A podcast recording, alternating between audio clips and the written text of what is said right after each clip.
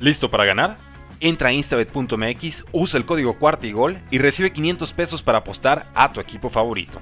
Busca el link en la descripción de este episodio o en la descripción de nuestro episodio más reciente.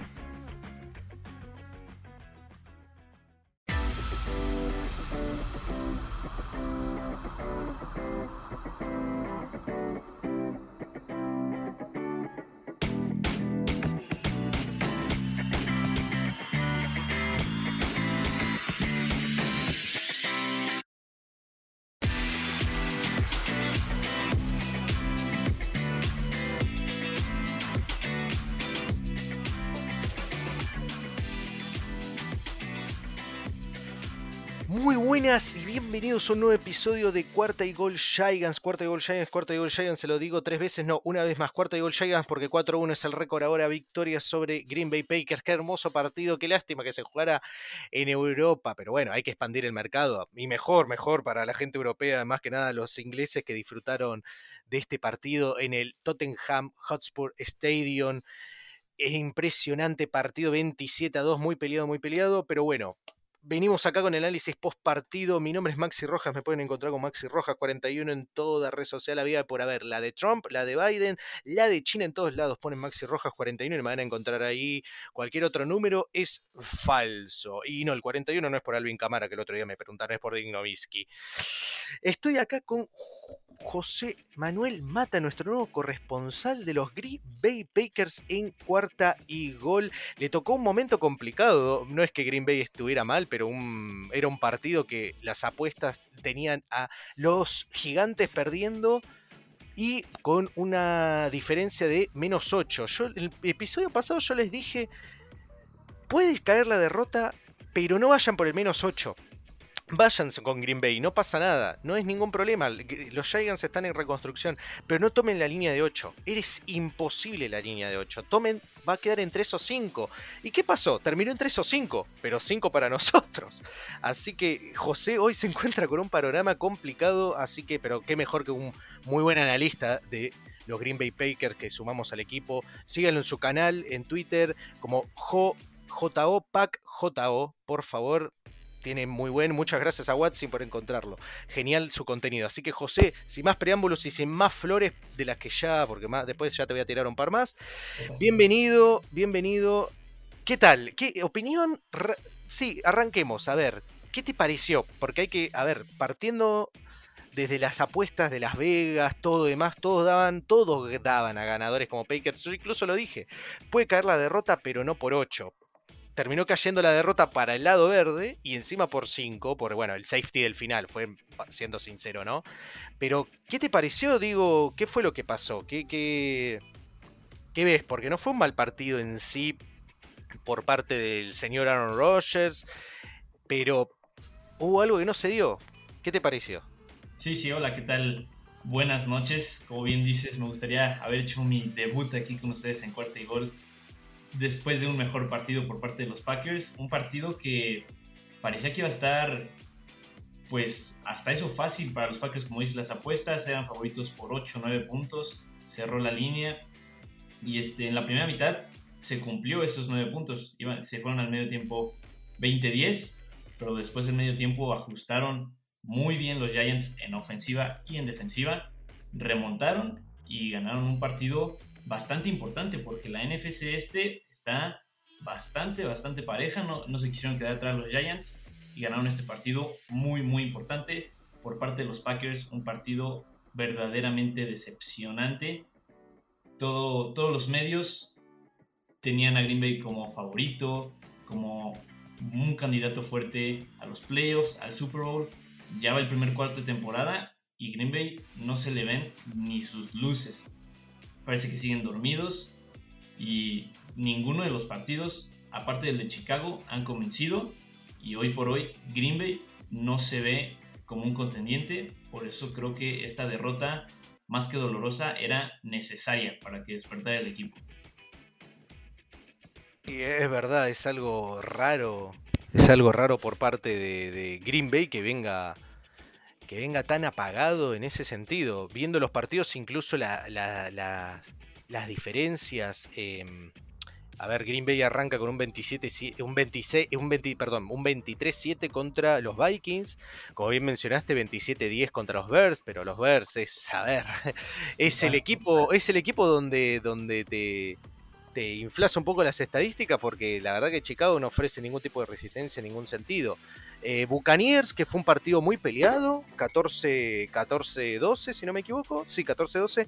Patriots, también un partido que se definió, no voy a decir de suerte, pero fue como cayó porque terminó 27-24. Y en este caso con Giants 27-2. Como digo, el safety del final fue el que terminó dando el 2, pero la verdad que terminaba 27-20. Eh, algo que mencionabas eso, digo, fuerte contendiente playoffs y demás. ¿Cómo ves? El calendario y la división ayuda a que Green Bay vaya a playoffs, pero el tema es que no va a ir primero, al menos de lo que yo considero. ¿Cómo ves? ¿Querés que remonte? Porque hoy Green Bay está 3-2, segundo en la NFC Norte, con los Vikings. Teniendo yo los Vikings, no me lo esperaba, pero Vikings con 4-1. ¿Cómo, ¿Cómo, ves el futuro eh, teniendo en cuenta el calendario? Digo, próximo partido, Jets, después vienen Commanders, Viene Bills, partido complicadito. Viene Lions, dos veces. Y hay que jugar de vuelta también con los Bears. O sea, viendo un poco el calendario. Y también con los Vikings, ¿no? Pero viendo un poco el calendario. ¿Te tenés ¿Hay confianza? ahí ¿Cómo lo ves venir? Digo, ¿quedarán segundos o quedarán primero? La confianza está ahí. Eh, creo que por si siguen jugando como están jugando, creo que les da chance para, para llegar a los playoffs. Pero creo que sí, un paso atrás que, los Vikings, porque los Vikings con su nuevo coach adoptaron muy bien el sistema ofensivo que le dio éxito a los Rams la temporada pasada, y Green Bay se está quedando un poco atrás, y lo vimos en este partido. Las llamadas de Matt LaFleur junto con los ajustes que hizo Aaron Rodgers fue lo que hicieron que perdiera el partido Green Bay, lo que la ofensiva fuera inoperante en la segunda mitad. Me parece increíble que teniendo a Aaron Jones y a AJ Dillon tuvieran menos de 20 acarreos combinados cuando los dos estaban teniendo 5 yardas por acarreo. A Green le estaba funcionando muy bien el, juego rápido, el juego corto, pases cortos de 2 yardas y que los receptores bloquearan en el segundo nivel de la defensa. Eso le dio éxito a Green Bay. Lo dejaron de hacer en la segunda mitad. Cuando tenían el partido, cuando iban ganando el partido, abandonaron el juego terrestre, lo cual para mí fue un error catastrófico en esa última jugada de cuarta y dos, si era una situación de jugártela en cuarta, ¿por qué no corres con Aaron Jones o con AJ Dillon? Intentando las dos yardas, al final esas dos jugadas fueron dos pases bloqueados. Entonces, esas, el sistema ofensivo, las llamadas, es una de las muchas cosas que tiene que corregir Green Bay para, pues, darle vuelta a la temporada porque van cinco partidos y parece que Green Bay ha estado jugando el mismo partido cinco semanas. Y eso, eso es verdad, algo que habías mencionado. Eh, había para la gente no le había hecho una especie de previa rápida con detalles de qué puede aprovechar Green Bay y qué puede aprovechar Giants. Giants algo que tiene es una muy mala secundaria, muy mala secundaria, y los lanzamientos de media distancia, capaz incluso ir a jugadas más largas, pero de media distancia iban a ser elementales. Capaz no tanto a corta por el tema de los linebackers, pero el tema es que cuanto más baja había, más venían las bajas que venían teniendo los, eh, los Green Bay, perdón, eh, los Giants, venían siendo en esa zona, justamente. Eh, entonces, como bien vos decís, fue un tipo, va, tipo de jugada, un tipo de enfoque dentro de la ofensiva que la verdad estaba resultando y que llamó mucho la atención que lo cambiaran. Más teniendo en cuenta que, hay un problema, a ver, hay un poquito más de mérito de los Giants porque directa, no hay nadie, no hay ningún receptor, sinceramente, no hay ninguno. Nuestro mejor receptor es el wide receiver, en realidad el que te retorna las patadas, así que imagínate. Y el ala cerrada Daniel Bellinger. Pero también a Green Bay le estaba pasando eso. Tenía a eh, Romeo Dubs, que venía bastante bien, Allen Lazar, Randall Cobb, que se entiende mucho con el señor Aaron Rodgers. Y no, supieron aprovechar a pesar de las bajas, ¿no? Porque Christian Watson sigue lesionado, bueno, Sammy Watkins, noticia, se lesionó también, pero digo, no supieron aprovechar eh, eso que tanto le sirve a veces a Green Bay, que tan, tan bien se siente y, tan cómodo está Aaron Rodgers, que son los pases de corta y media distancia. Eh, ¿Qué crees que falló ahí? Fue un tema de. A ver, bien mencionabas el tema de, de cocheo, pero.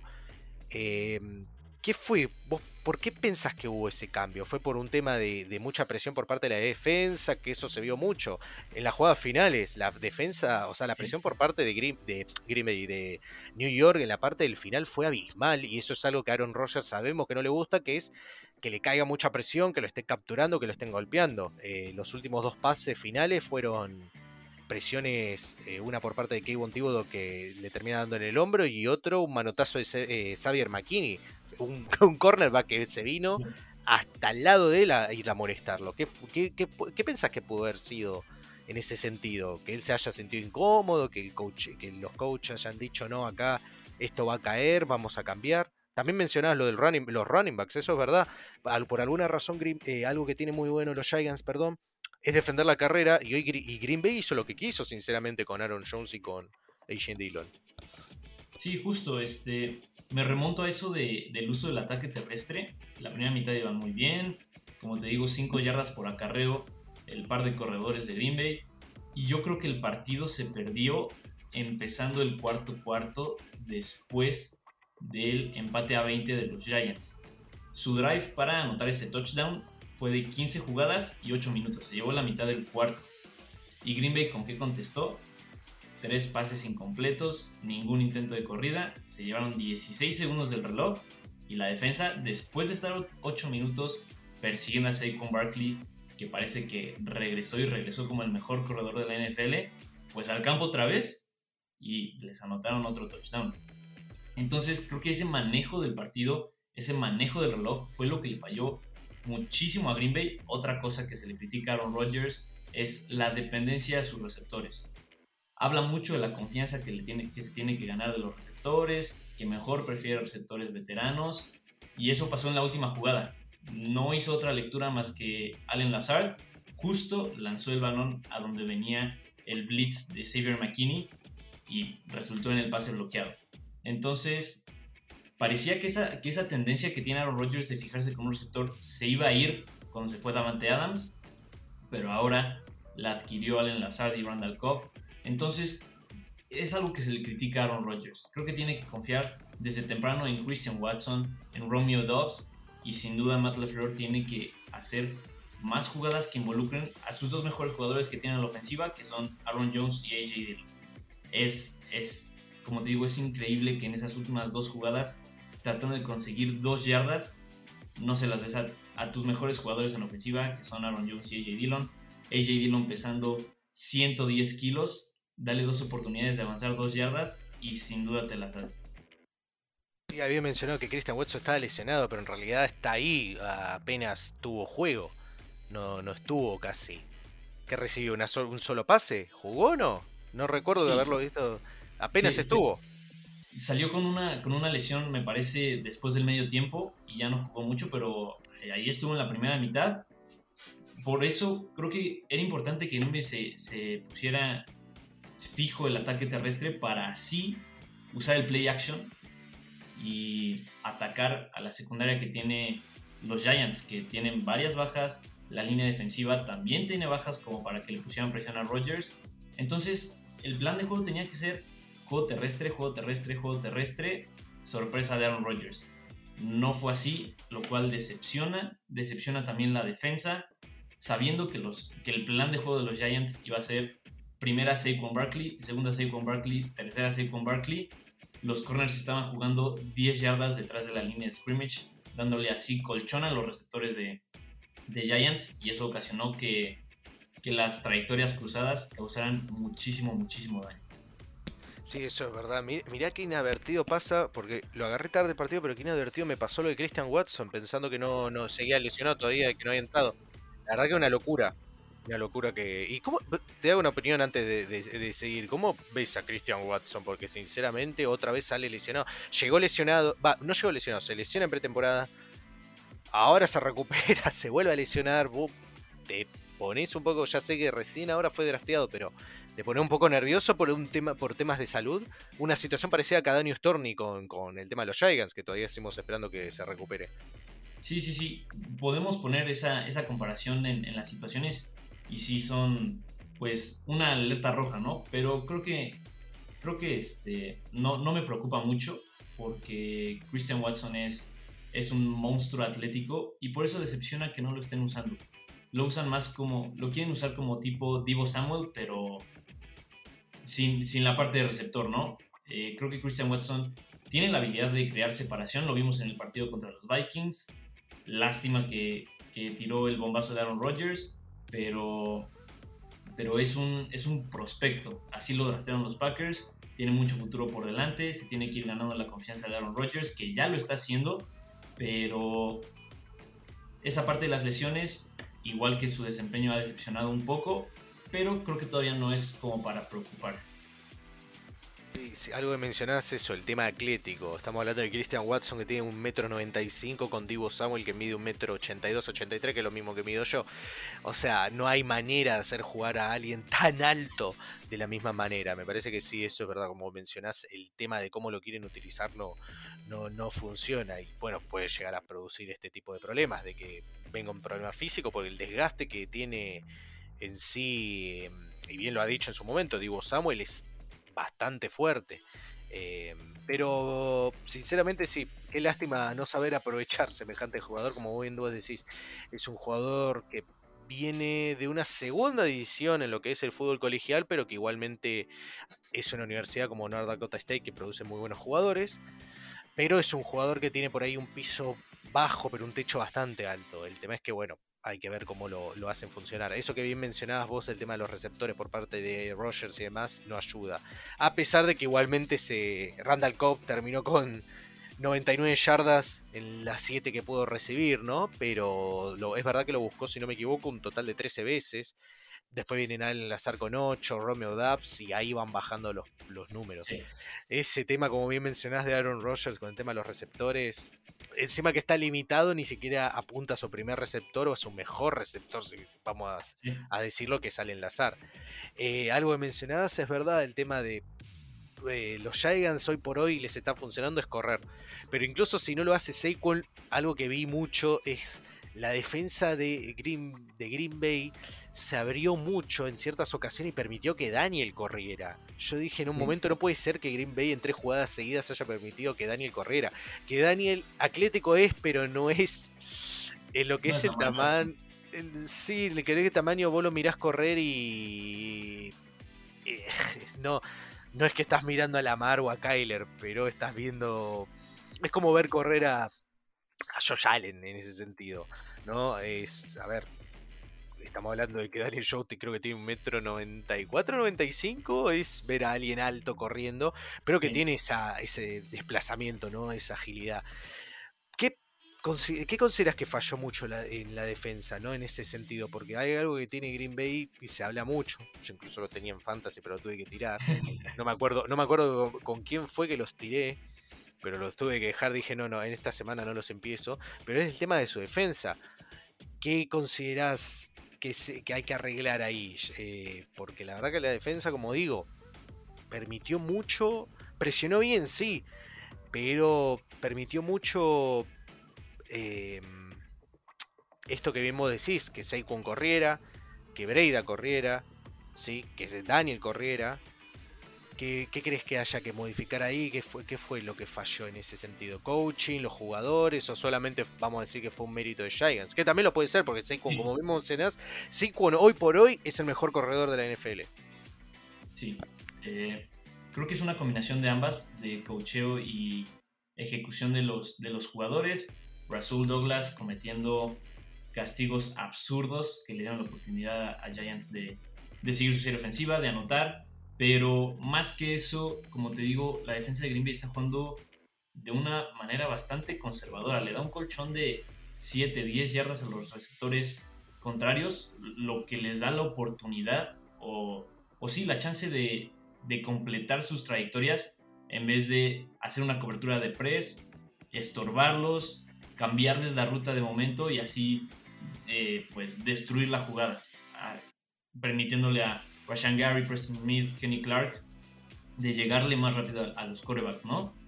Es, un, es algo que tiene que corregir Joe Barry, ya que Este problema lo tenía Green Bay desde la temporada 2019-2020 con Mike Pettin como su, su coordinador defensivo. Eran bastante pasivos a la hora de cobertura. Mejoró la temporada pasada, inclusive sin tener a Jair Alexander. Y ahora que regresó, parece que regresa el mismo, el mismo esquema. Entonces creo que Green Bay sí tiene que utilizar el potencial de los jugadores, porque en papel la defensa de Green Bay es de las mejores de la liga. No lo son, hoy por hoy no lo son. Entonces tiene que aprovechar al máximo. Desde la semana 1, Jair Alexander quería jugar cobertura personal contra Justin Jefferson, el esquema no lo dejó. Hoy, bueno, este partido pasado, los Giants estaban jugando con su receptor 4, 5 y 6. Les dejaron hacer lo que quisieron con sus trayectorias. No les metían presión, no los estorbaban en la línea de golpeo. Entonces, es, es, un, es un tema de, de presión, de no jugar conservador, porque ya vimos que eso no les está funcionando. Sí, eso es verdad. Hay un tema ahí raro el staff, sinceramente. Creo que se, creo que hay que hay que llamar un poco la atención, sinceramente, en eso, porque como bien decíamos los partidos anteriores por parte de Green Bay, eh, Vikings, sí, eh, Bears, bueno, Bears no tiene nada. Pero los Buccaneers que están en una situación muy parecida con el tema de los receptores y que Tom Brady que tiene el anímico y mental de estar para atrás, o sea, está muy mal. Eh, Patriots, Patriots con Sape, con Bailey Sape de Iowa State. O sea, hay un tema ahí, o sea, no es ya Y ahora los Giants. Los Giants que. A ver, Kenny Goladay, que, que seguimos esperando que lo firmen. Cadrio Stoney que sigue lesionado. Una situación parecida a lo que pasa con, con Watson. Eh, corriendo, corriendo, corriendo, sabiendo que lo único que van a hacer es correr. El mejor receptor es, en este partido, bueno, lo fue Darius Slayton, que es el wide receiver 4, que estaba a punto de ser cortado porque no paraba de droptear pases tontos.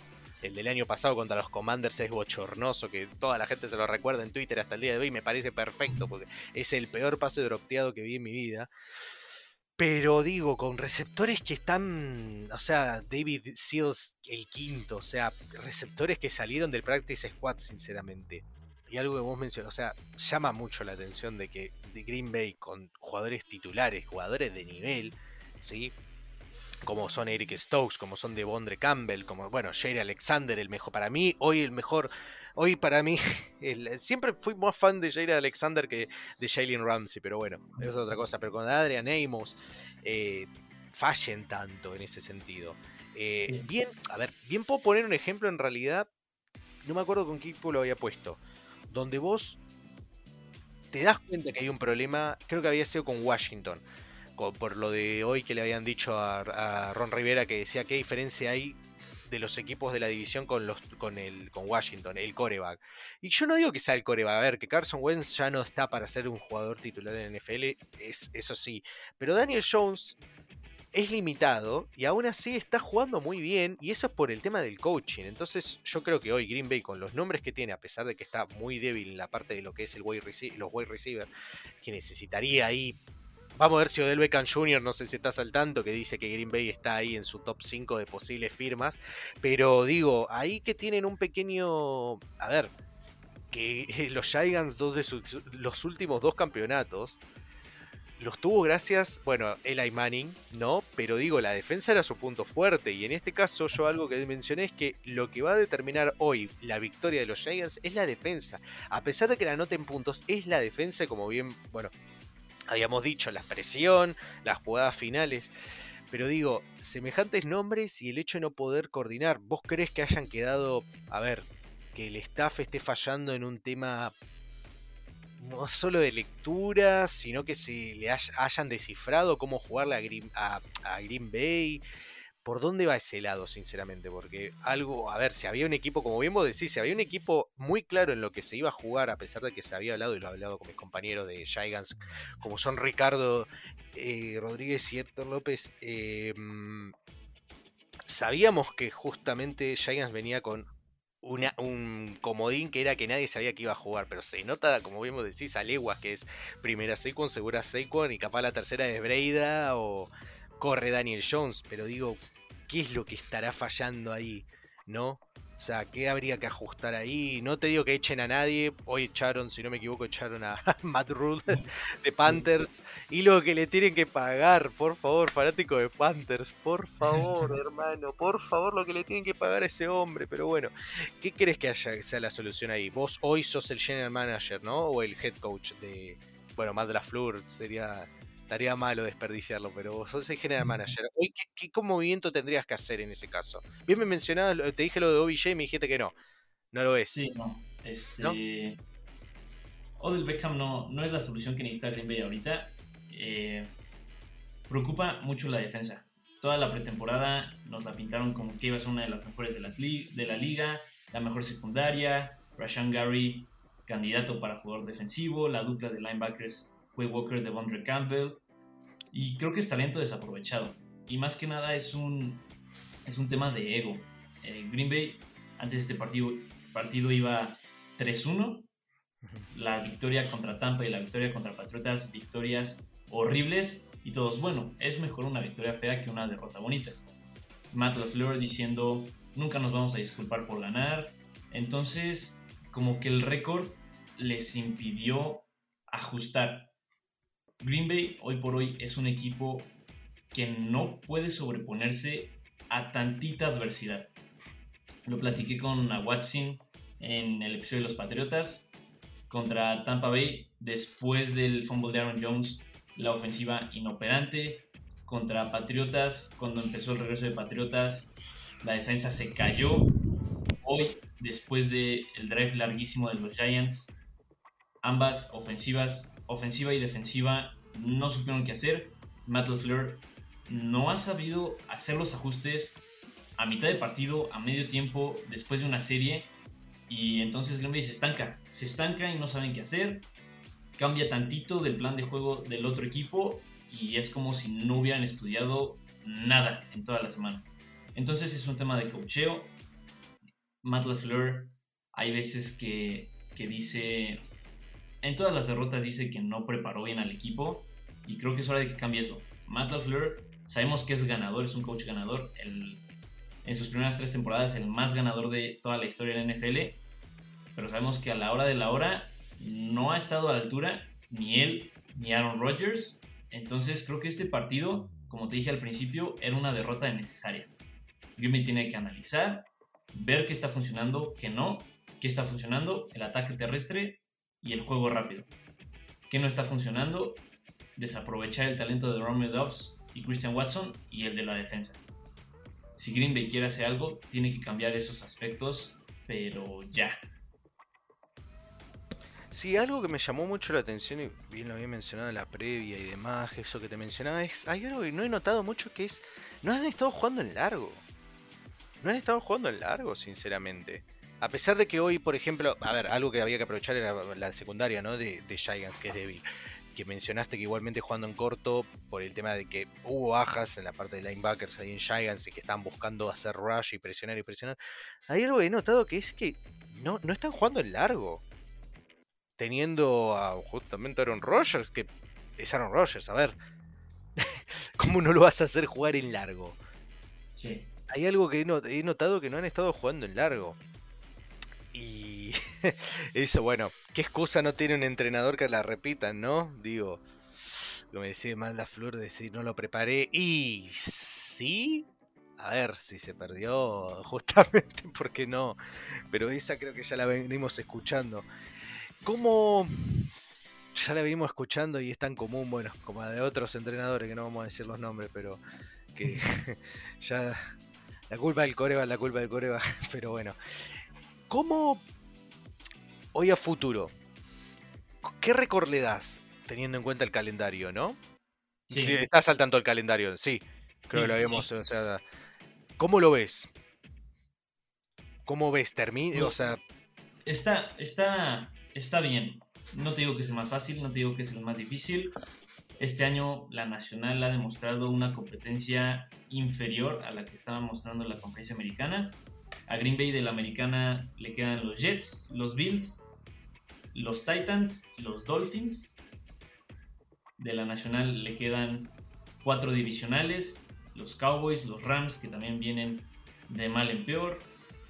Entonces, tienen con qué para, para remontar la temporada, digamos. Pero como te digo, los ajustes tienen que venir ya y esos ajustes no los va a traer ni Odell Beckham Jr. ni quien sea que venga. Esto, esto de Green Bay es un problema interno y también ya es un tema mental. Eh, desde que llegó Matt LaFleur, tres apariciones en playoffs, tres derrotas. Parece que ya toparon pared los Packers. Entonces, si quieren cambiar algo, tiene que ser radical, pero no con los jugadores. Es más un nivel de, de planeación, porque como bien dices, parece que los equipos ya descifraron cómo, cómo jugar contra los Packers. Los Giants lo hicieron increíble. Mis respetos para Ryan Dable. Para mí, el candidato número uno indiscutible para llevarse el coach del año con el roster que tiene. Tienen los Giants con un récord de 4-1 y los Giants y creo que les metió esa mentalidad que de seguir luchando, seguir luchando. Aunque iban 20-10, no 17-3, nunca se vieron con la cabeza baja. Saquon Barkley, increíble como jugador e increíble como líder en la ofensiva. Entonces, mis respetos para los Giants, para Ryan Dable. Y con el talento que tienen, están ganando, se van a poner sanos, van a mejorar mientras pase el año. Entonces, los Giants pues, pueden ser un equipo peligroso. Y pues creo que la Flor y los Packers tienen que, tratar de imitar un poco de lo que están haciendo. Y más que sí, más que nada, bueno, no solo Brian Dable, eh, Don Martindale. Mamita, qué frescura que trajo ¿no? A, la parte defensiva, pero también el señor, hay alguien que no le puedo no agradecer, porque también elemental para Daniel como coreback, sí, porque fue entrenador de coreback, eh, es Mike Kafka, sinceramente, igualmente todo el staff. El problema eh, no solo arrancaba desde el bendito David Shelterman, pero sinceramente los staff que venían eran un desastre. Y hoy este, este al menos, sí, eh, bueno, con Brandon Dable, con que bastante bien va, con Kafka, con Martindale. Eh, no podemos no olvidarnos de Thomas McCooney, que es el de especial de, los equipos especiales, pero bueno, tenemos un pateador que es top 5, así que tampoco hay que hacer mucho trabajo. Pero sinceramente que sí, el tema del staff ha venido. Es impresionante, teniendo en cuenta que, bueno, igual Thomas McCollum viene desde antes ya, pero antes teníamos, a ver, a Mike Shula, James Betcher, eh, bueno, tuvimos a Joe Judge como.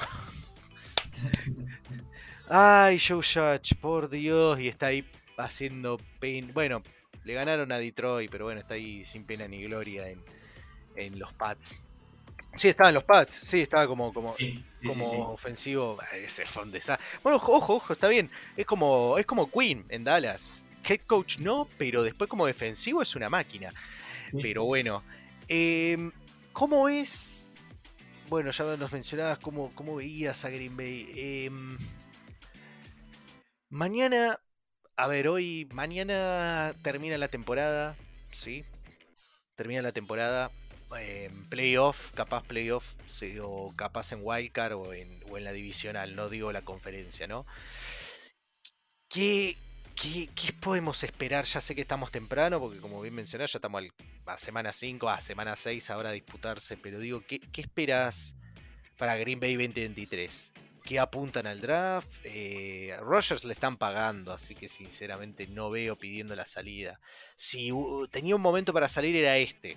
Y es más, si hay algo que digo, hay algo que le podría haber hecho tanto bien a Rogers por su legado como al equipo en sí, al equipo que lo tendría que haber drafteado, que es Denver. Sí, porque sinceramente vive Denver da pena con Wilson y lo que le han pagado a Wilson se hubiera pagado a Rogers, que no necesita demostrar nada. Wilson sí tenía que demostrar. Pero yo digo, pobre los dos porque yo creo que hubiera quedado bien. Pero digo, a partir de hoy, ¿sí? De todo de esto, ¿qué, a qué apuntarías vos, eh, José, para, arreglar a Green Bay a partir del 2023. Ojo, nos estamos adelantando mucho, tampoco sabemos, capaz mañana salen campeones, pero yo digo, suponiendo que la temporada no va del todo bien. No digo que termine con récord negativo, porque como bien decís, el calendario y la división es floja. Incluso suponiendo que, a ver, viene Jets, es una victoria, Commanders es una victoria, Bills es una derrota. La Lions es victoria, pero, pero por el hecho de que Lions eso no sé, la defensa es un desastre, pero la ofensiva es buena. Aunque ayer dio pena. Eh, pero Lions es una victoria, Cowboys es el 50-50. Suponiendo que Titans sea una victoria, Eagles lo tomaría como derrota. Versus, una, eh, versus una victoria, Rams 50-50. Dolphins, que Dolphins no sé, a ver, ya te digo. Dolphins es en el Hard Rock. Te lo tomo 50-50 porque el tema de Dolphins es que fuera, no en casa, son muy malos. Si hubiera sido en el, en el te diría que es una victoria. Vikings, suponiendo que sea una derrota, tenés a Lions. Suponiendo que segundo, ¿no? Wildcard, ¿no? No sale del todo bien. ¿Qué, ¿A qué apuntarías vos a arreglar eh, a futuro para Green Bay, no? Sí, este, como bien dices, todo depende de, de cómo acabe. Igual y dan un giro de 360 grados, Green Bay gana el Super Bowl, Rodgers se retira con el Lombardi, todos felices y contentos, y ya, no importa qué pase en los próximos 10 años. Pero pon tú que perdemos otra vez en playoffs o ni siquiera pasamos a los playoffs. La Fleur podría estar en peligro, Joe Barry, el coordinador defensivo, estaría fuera 100% porque Green Bay ha invertido mucho en defensa. Más de la mitad de la defensa titular son selecciones de primera ronda y la otra mitad son agentes libres que están bien pagados. O sea, la inversión está ahí. Green Bay no está viendo los resultados en defensa. Como bien, bien dice el dicho, eh, la defensa es la que gana campeonatos, a pesar de tener a Aaron Rodgers, a pesar de ser el MVP dos, dos años consecutivos, sin defensa no puede hacer mucho. Green Bay le está dando los materiales para trabajar con la defensa. Joe Barry no lo está aprovechando, así que tendría que estar fuera si la defensa no mejora en el draft. Green Bay tiene una selección de primera ronda, una de segunda. Yo iría por otra vez por defensa, un profundo, porque Darnell Savage va a estar en su opción de quinto año. Adrian Amos va a ser agente libre. Entonces, un safety que le dé esa frescura a la secundaria podría ser muy bien. Y pues sin duda receptor. Eh, Allen Lazard termina su contrato, Sammy Watkins termina su contrato, Randall Cobb termina su contrato. Entonces Green Bay se quedaría con Christian Watson, Romeo Dobbs. Y pues creo que el gran tema es qué va a pasar con Aaron Rodgers, ¿no? Eh, su contrato, a pesar de ser una extensión de tres años, en realidad son dos años, pero él dijo que en cualquier momento puede decir, bye, me voy, ustedes síganme pagando, pero yo me retiro.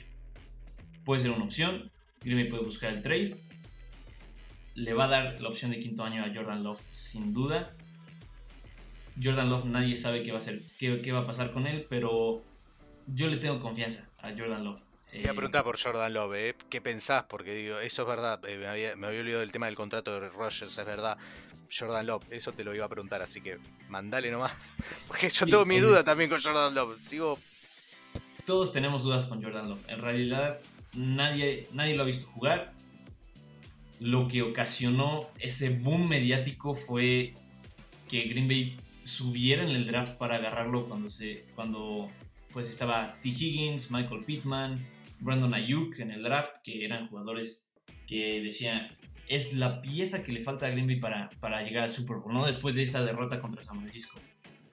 Los Packers van por, por Jordan Love, se genera el boom mediático, Rodgers se enoja, ya no quiere estar en el equipo, rumores de trade, extensión nueva, eso es lo que le está afectando a Jordan Love, pero año con año se ha visto mejor en training camp, mejor en la pretemporada. Si Rodgers decide irse, yo sin duda 100% equipo Jordan Love, porque es un chavo que ya conoce la, defensiva, el sistema ofensivo de Matt LaFleur, tiene las capacidades atléticas y creo que este equipo de Green Bay ya necesita un tipo de frescura, como te digo. Aaron Rodgers ya se ve cansado, ya se ve viejo, aunque sigue haciendo jugadas increíbles, busca siempre al azar, a Cobb. Como que ya no está para la NFL de hoy. Entonces, obviamente Rodgers es muchísimo mejor jugador que Jordan Love, pero el sistema ofensivo de Matt LaFleur podría funcionar mejor con Jordan Love. Entonces creo que por esa parte yo no tendría ningún problema. Y si se va Rodgers, este es el equipo 100% de Jordan Love y Matt LaFleur, que pueden hacer que el sistema ofensivo de RPOs, de sacar jugadas rápidas, poner el play action en juego, pueda funcionar mejor que con Aaron Rodgers. Sí, ahí estaba viendo, haciendo una recapitulación del draft. Eh, entiendo. A ver, no me acuerdo. Bueno, vos estabas cubriendo a Packers hace rato. ¿Cuál fue el tema en el 2020 que estaban. ¿Por qué fueron por el coreback? Sinceramente no me acuerdo. Sé, sé, que había un tema por el tema de plata y cuánto le tenían que pagar. Yo sé que Aaron Rodgers, a pesar de ser un top, top, top, top, y después se discute si Salón de la Fama o no, pero un coreback de la hostia, ¿sí? Yo entiendo que también es muy caprichoso, ¿sí? Es muy diva, como le dicen. Pero digo, ¿qué fue el problema en ese momento que terminó llegando a Jordan Love? Porque partiendo de la base, yo justo estaba viendo la recapitulación de ese draft, y los corebacks que estaban ahí sacando a Joe Burrow, sacando a Justin Herbert, y capaz podemos decir Tua, el resto no eran muchos nombres. Después de Jordan Love vino Jalen Hurts, en los que fueron piqueados, ¿no? Vino Jalen Hurts, que Jalen Hurts ahora recién está explotando y bastante bien. Eh, eh, Jacob Eason de Washington, que Jacob Eason es el suplente de. Ni siquiera suplente. Eh, sé que está, está, en Carolina, pero ni siquiera está. O sea, va a jugar PJ Walker ahora que se lesionó Mayfield, así que nadie sabe. James Morgan lo tomaron los Jets que ni siquiera está en los Jets, está jugando la, en la USFL. Eh, agarraron a los Buffalo, agarró a Jake, a, Jake Fromm, que estuvo con los Giants el año pasado y jugó dos o tres partidos, si no me equivoco.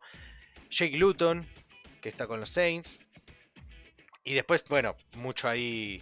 Eh, Cole McDonald, que está libre. Bueno, Ben DiNucci de, eh, de James Madison, a mí me encantaba y una lástima. Creo que lo agarró ahora Cleveland, creo, si no me equivoco, no me acuerdo quién lo agarró. Pero bueno, bien te digo, en ese contexto, ¿no? Que no era una un draft fuerte de coreback sacando a, como te digo, Burrow, Justin y capaz te puedo decir Tago Bailoa, ¿no?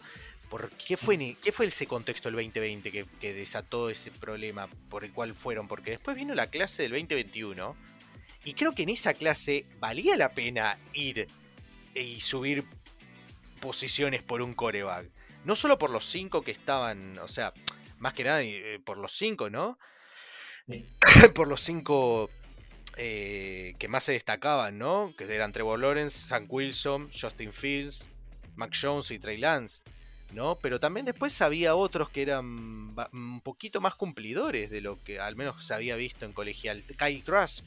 Yo creo que a mí me encanta Kyle Trask. Y yo, si hubiera sido por parte de Green Bay, me hubiera esperado un año más si había un problema con Rogers y me iba por. Bueno, en realidad hacía todo lo posible para levantar alguno de los otros cinco. Capaz no Trey Lance, Trey Lance no me convencía. Pero ¿cuál fue el problema en ese momento? Por el cual hicieron toda esa desesperación por, el, por agarrar a Jordan Love. Sí, este. Se remonta, se remonta hasta 2017, en mi opinión.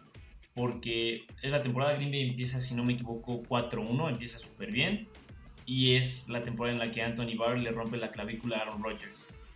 Entonces, la primera vez en 8 años que Green Bay no pasaba a playoffs. Siguiente temporada, temporada del 2018, es la temporada 100 de los Packers y es cuando Khalil Mack le lesiona la rodilla a Aaron Rodgers. Termina jugando toda la temporada, pero con un rendimiento bastante malito para los estándares de Aaron Rodgers temporada de 2019, récord de primera temporada de Matt LaFleur, récord de 13-3, pero están, esa temporada la jugaron como están jugando ahorita. Victorias feas, por poquito, contra equipos inferiores, no me disculpo por ganar, seguimos ganando, nadie se puede quejar, y termina con la paliza contra San Francisco en playoffs.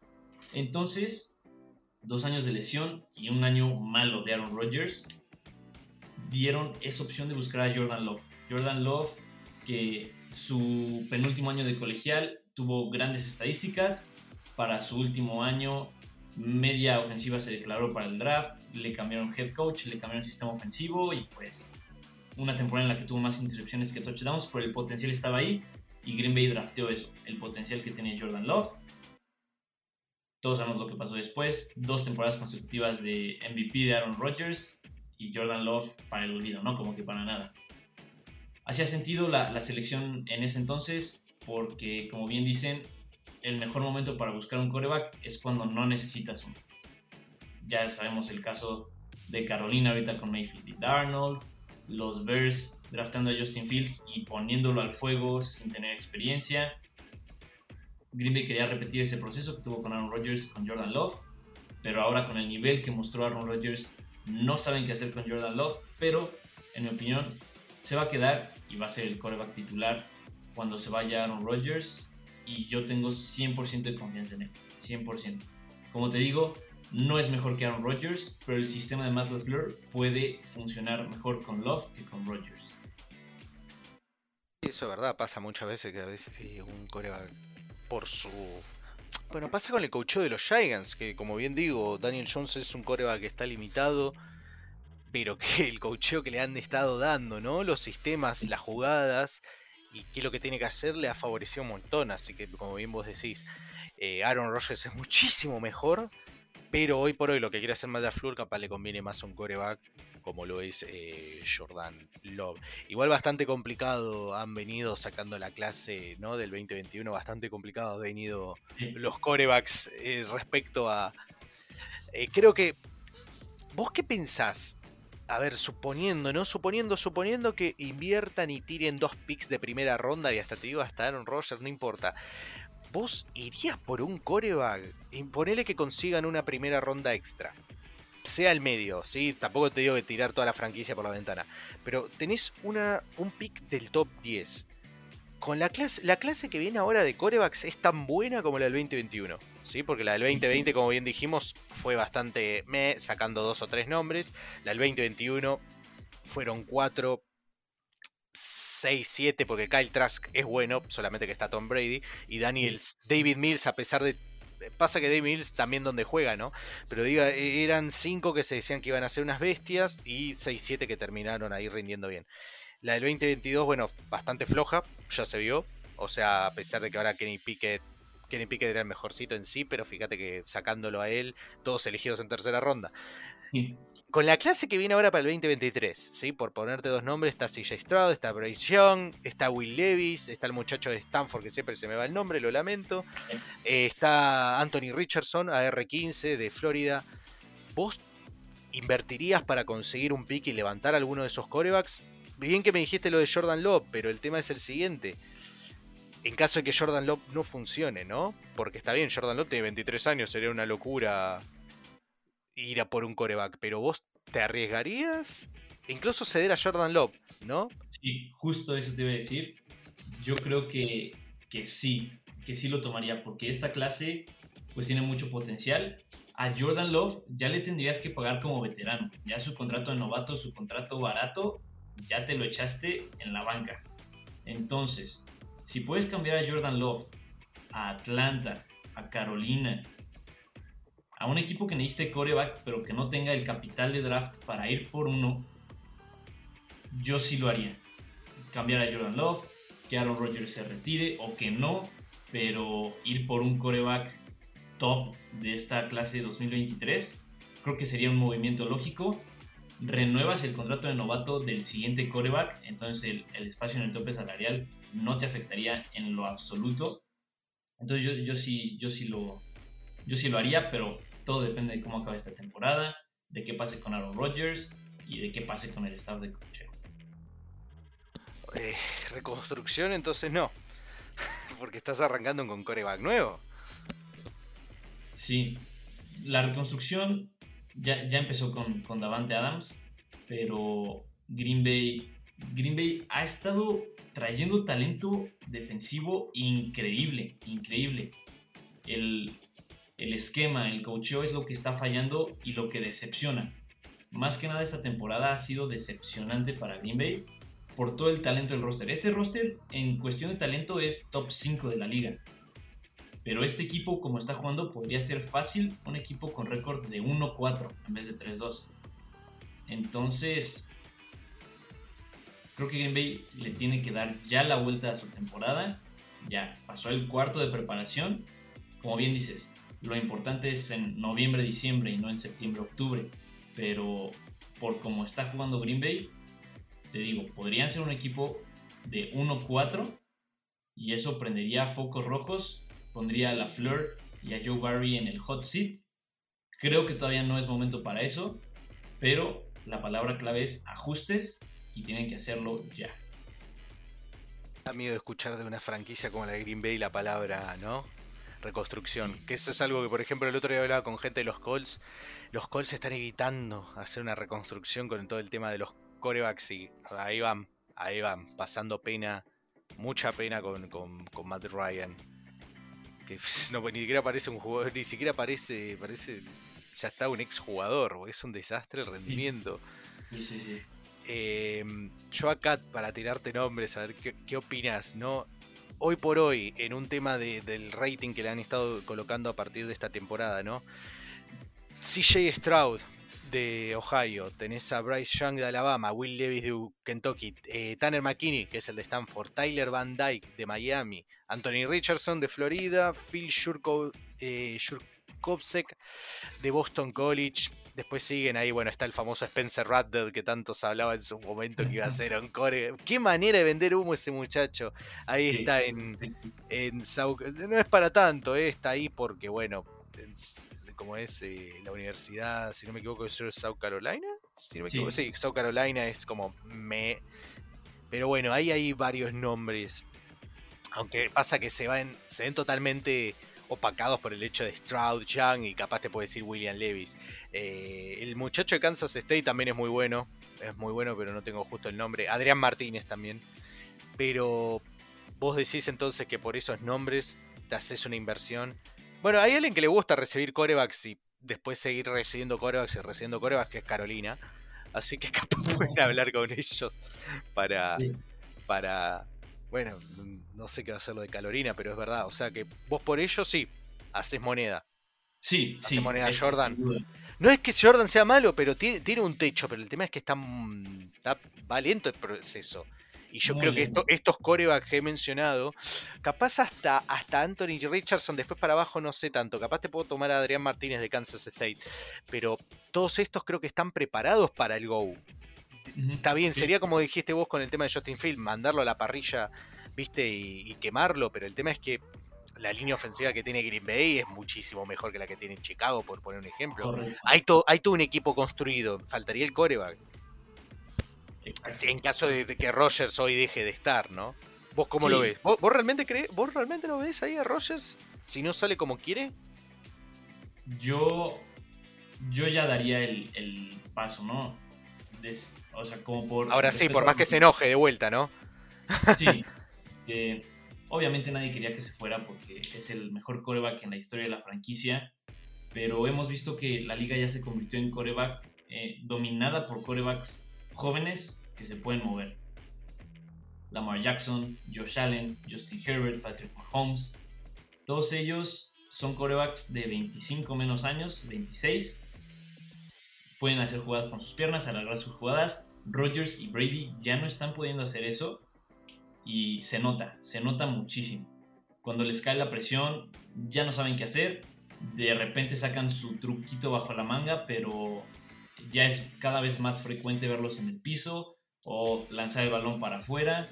Entonces, creo que ya es momento de que Green Bay sea parte de esa transición que está haciendo la liga. Jordan Love les da esa oportunidad, Aaron Rodgers ya no. La experiencia creo que sí todavía vale más que el potencial de Jordan Love, pero ya está siendo hora. Yo creo que le queda esta o la próxima y empieza la era Jordan Love. Porque en sí Green Bay no necesita una reconstrucción. E- Eso sí, es, es verdad, es verdad. No necesita. La verdad que sí, es un equipazo viéndolo. O sea, si, yo, si no fuera Ron Rogers, no irías por un veterano entonces. No, ¿Te la jugarías no, por no. un joven? Sí, igual Sí. no hay muchos en el mercado, pero viste que se habla de que Lamar Jackson no va a firmar con Baltimore. Uy, Eh, no. Y pasa que lo de, el eh, eh, lo de Lamar está. Eh, cumpliría las expectativas que a vos te gustan, que es un duda, corredor, Sin duda. pero no lo es. Mm, mm, es- Ah. no, no creo que Baltimore lo deje fuera más que nada porque tiene esa opción del franchise tag. Sí, tiene el franchise tag, sí, es verdad. Pero mira, darle a Baltimore, que, que le den el franchise tag a Lamar Jackson, darle a Baltimore a Jordan Love y unas tres selecciones de primera ronda por Lamar Jackson, yo creo que nadie dice que... Suena más en New York, pero bueno, el tema es que Pasa que usted, ¿cómo andan de, cap ustedes? El cap de ustedes está un poco complicado, no tan complicado como el de Gigants, pero el de ustedes está complicado. Sí está complicado, más que nada por el Death Money contrato de cosas, ¿no? El contrato de, Aaron Rodgers, pero si se retira, si lo cambian, pues ahí Ross Ball le rezamos acá en Green Bay porque hace malabares con el, con el cap space y lo ha sacado inclusive daba chance de traer a Davante Adams por más dinero de lo que le daban los Raiders. Entonces, yo creo que, se podría, no lo veo realista. Así que yo, yo me iría con, con que empiece la era Jordan Love, pero que sea más pronto de.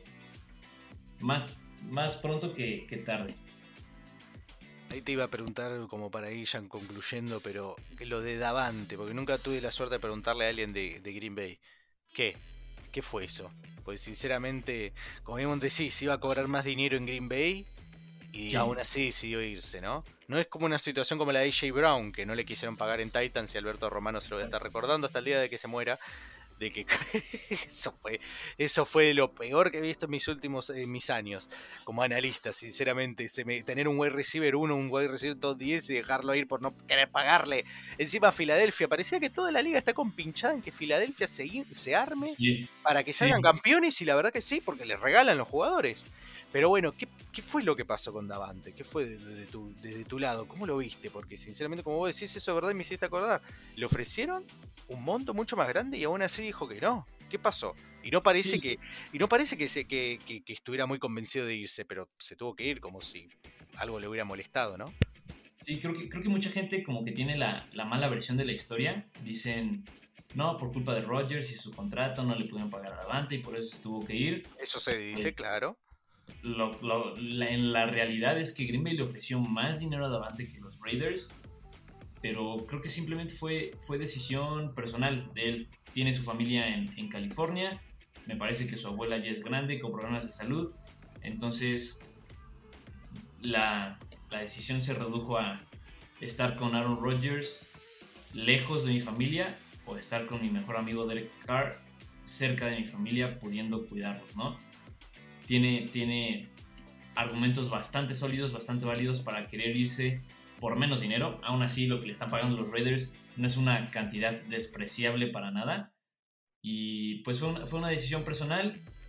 En Green Bay lo, seguimos queriendo muchísimo adelante.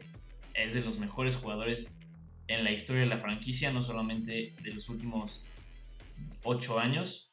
Eh, entonces, triste cuando, este, cuando, cuando se, se dio la noticia, pero siempre deseándole lo mejor. Pensé que el sistema ofensivo iba a cambiar con su salida, más corridas, play action, parece que no, y ahora Allen Lazard parece ser el blanco fijo que va a tener Aaron Rodgers, lo cual no me está gustando para nada. Mucha, mira, está justo buscando el, cap hit que tiene el Dead Space. Son como 29 millones. Ouch. Ouch. Un poquito mucho me parece. Va, digo, es mucho me parece, ¿no? Va, digo, vamos a preguntarle a Atlanta, ¿no? ¿Cuánto les parece? vamos a preguntarle a Atlanta ahí unas pequeñas recomendaciones.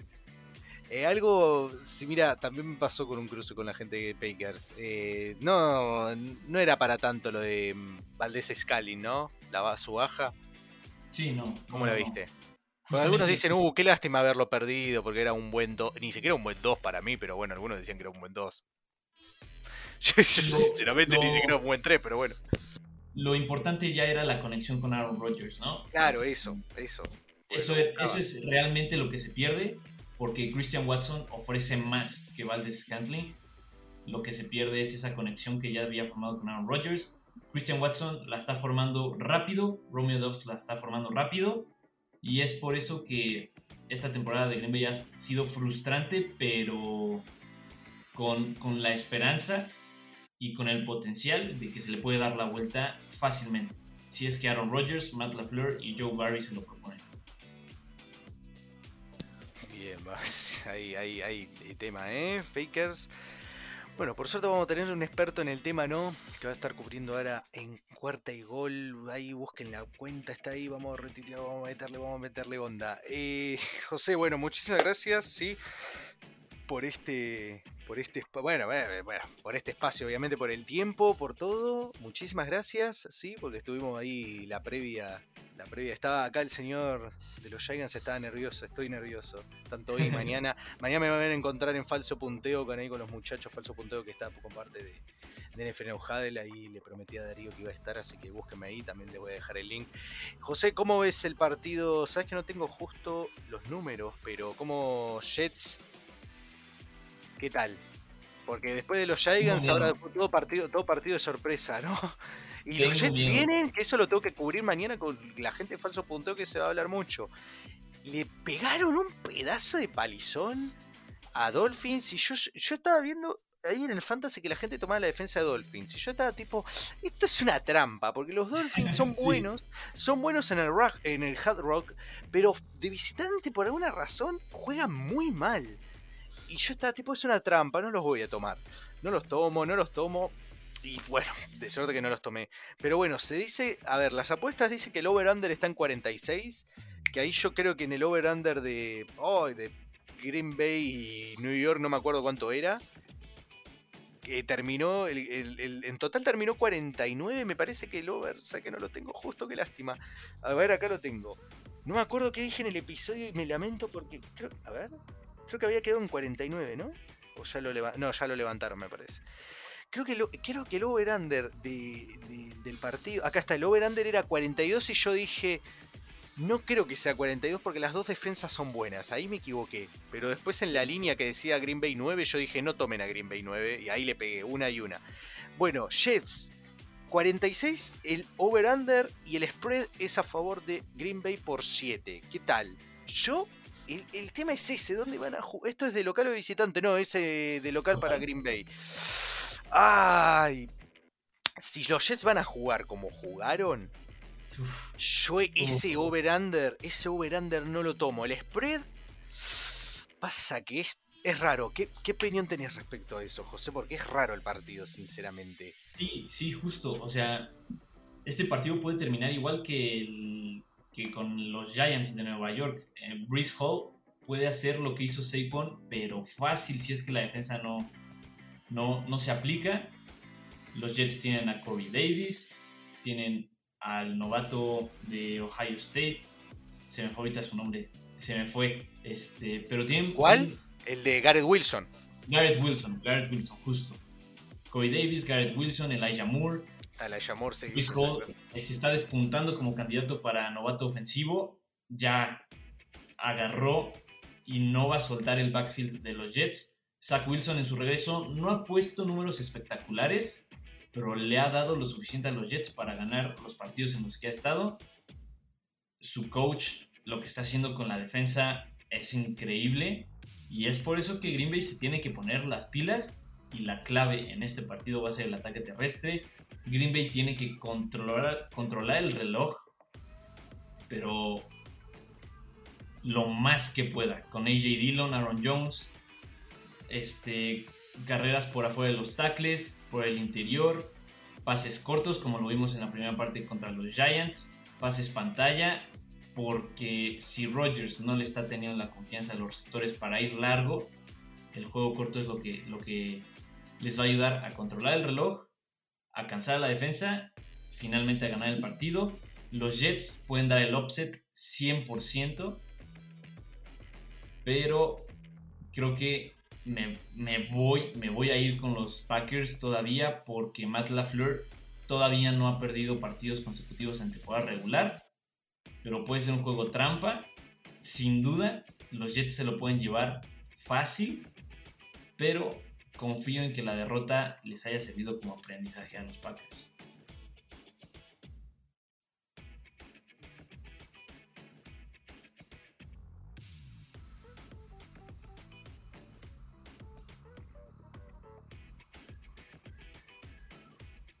el micrófono. Uy, cierto, perdón, cierto que tengo un nuevo casco. Bueno, esto lo han visto ahí en especialista, gracias. Yo estaba tipo, me hizo seña para arriba, porque bueno, estamos acá con el Sandcast, muchas gracias a los muchachos de. Digo, estamos con el video por la duda, pero claro, me hacía el dedo para arriba y yo tipo, pero no, no estamos grabando video, me dice el micrófono. Mucha gente, muchas gracias a la gente de Logitech por el, por el Gracias a mi familia que me dio un regalo de cumpleaños hermoso. Hermoso, pero eh, lo que tiene es que se automutea cuando lo levanto. Entonces, por las dudas, como agarra muy bien los sonidos, por las dudas yo levanto la. Y me olvido, me olvido que cuando lo levantás para arriba se mutea. Yo estaba tipo, ¿qué me está diciendo para arriba? El over-under 46 entre ambos. ¿Qué decís? Eh, me, voy, me voy con el over. Estás con el over, más de 46 entre ambos equipos. Sí, justo, porque la ofensiva de los Jets puso 40 solitos la, semana pasada contra los Dolphins, que los Dolphins limitaron a los Bills a solo 20 puntos. Eh, entonces... Después van y se comen 41. Más, más, no fue, ¿cuánto fue? ¿Fue 41? Creo que sí. No. Creo que sí. 40, perdón, 40. Sí, exacto. Entonces, este, creo, creo que sí va a ser un show pirotécnico si es que Aaron Rodgers se pone las pilas, entonces este partido sí puede terminar un 30-27, 33-28. Entonces yo, sí me iría, me, iría por, por el over, pero la línea creo que tampoco la tocaría.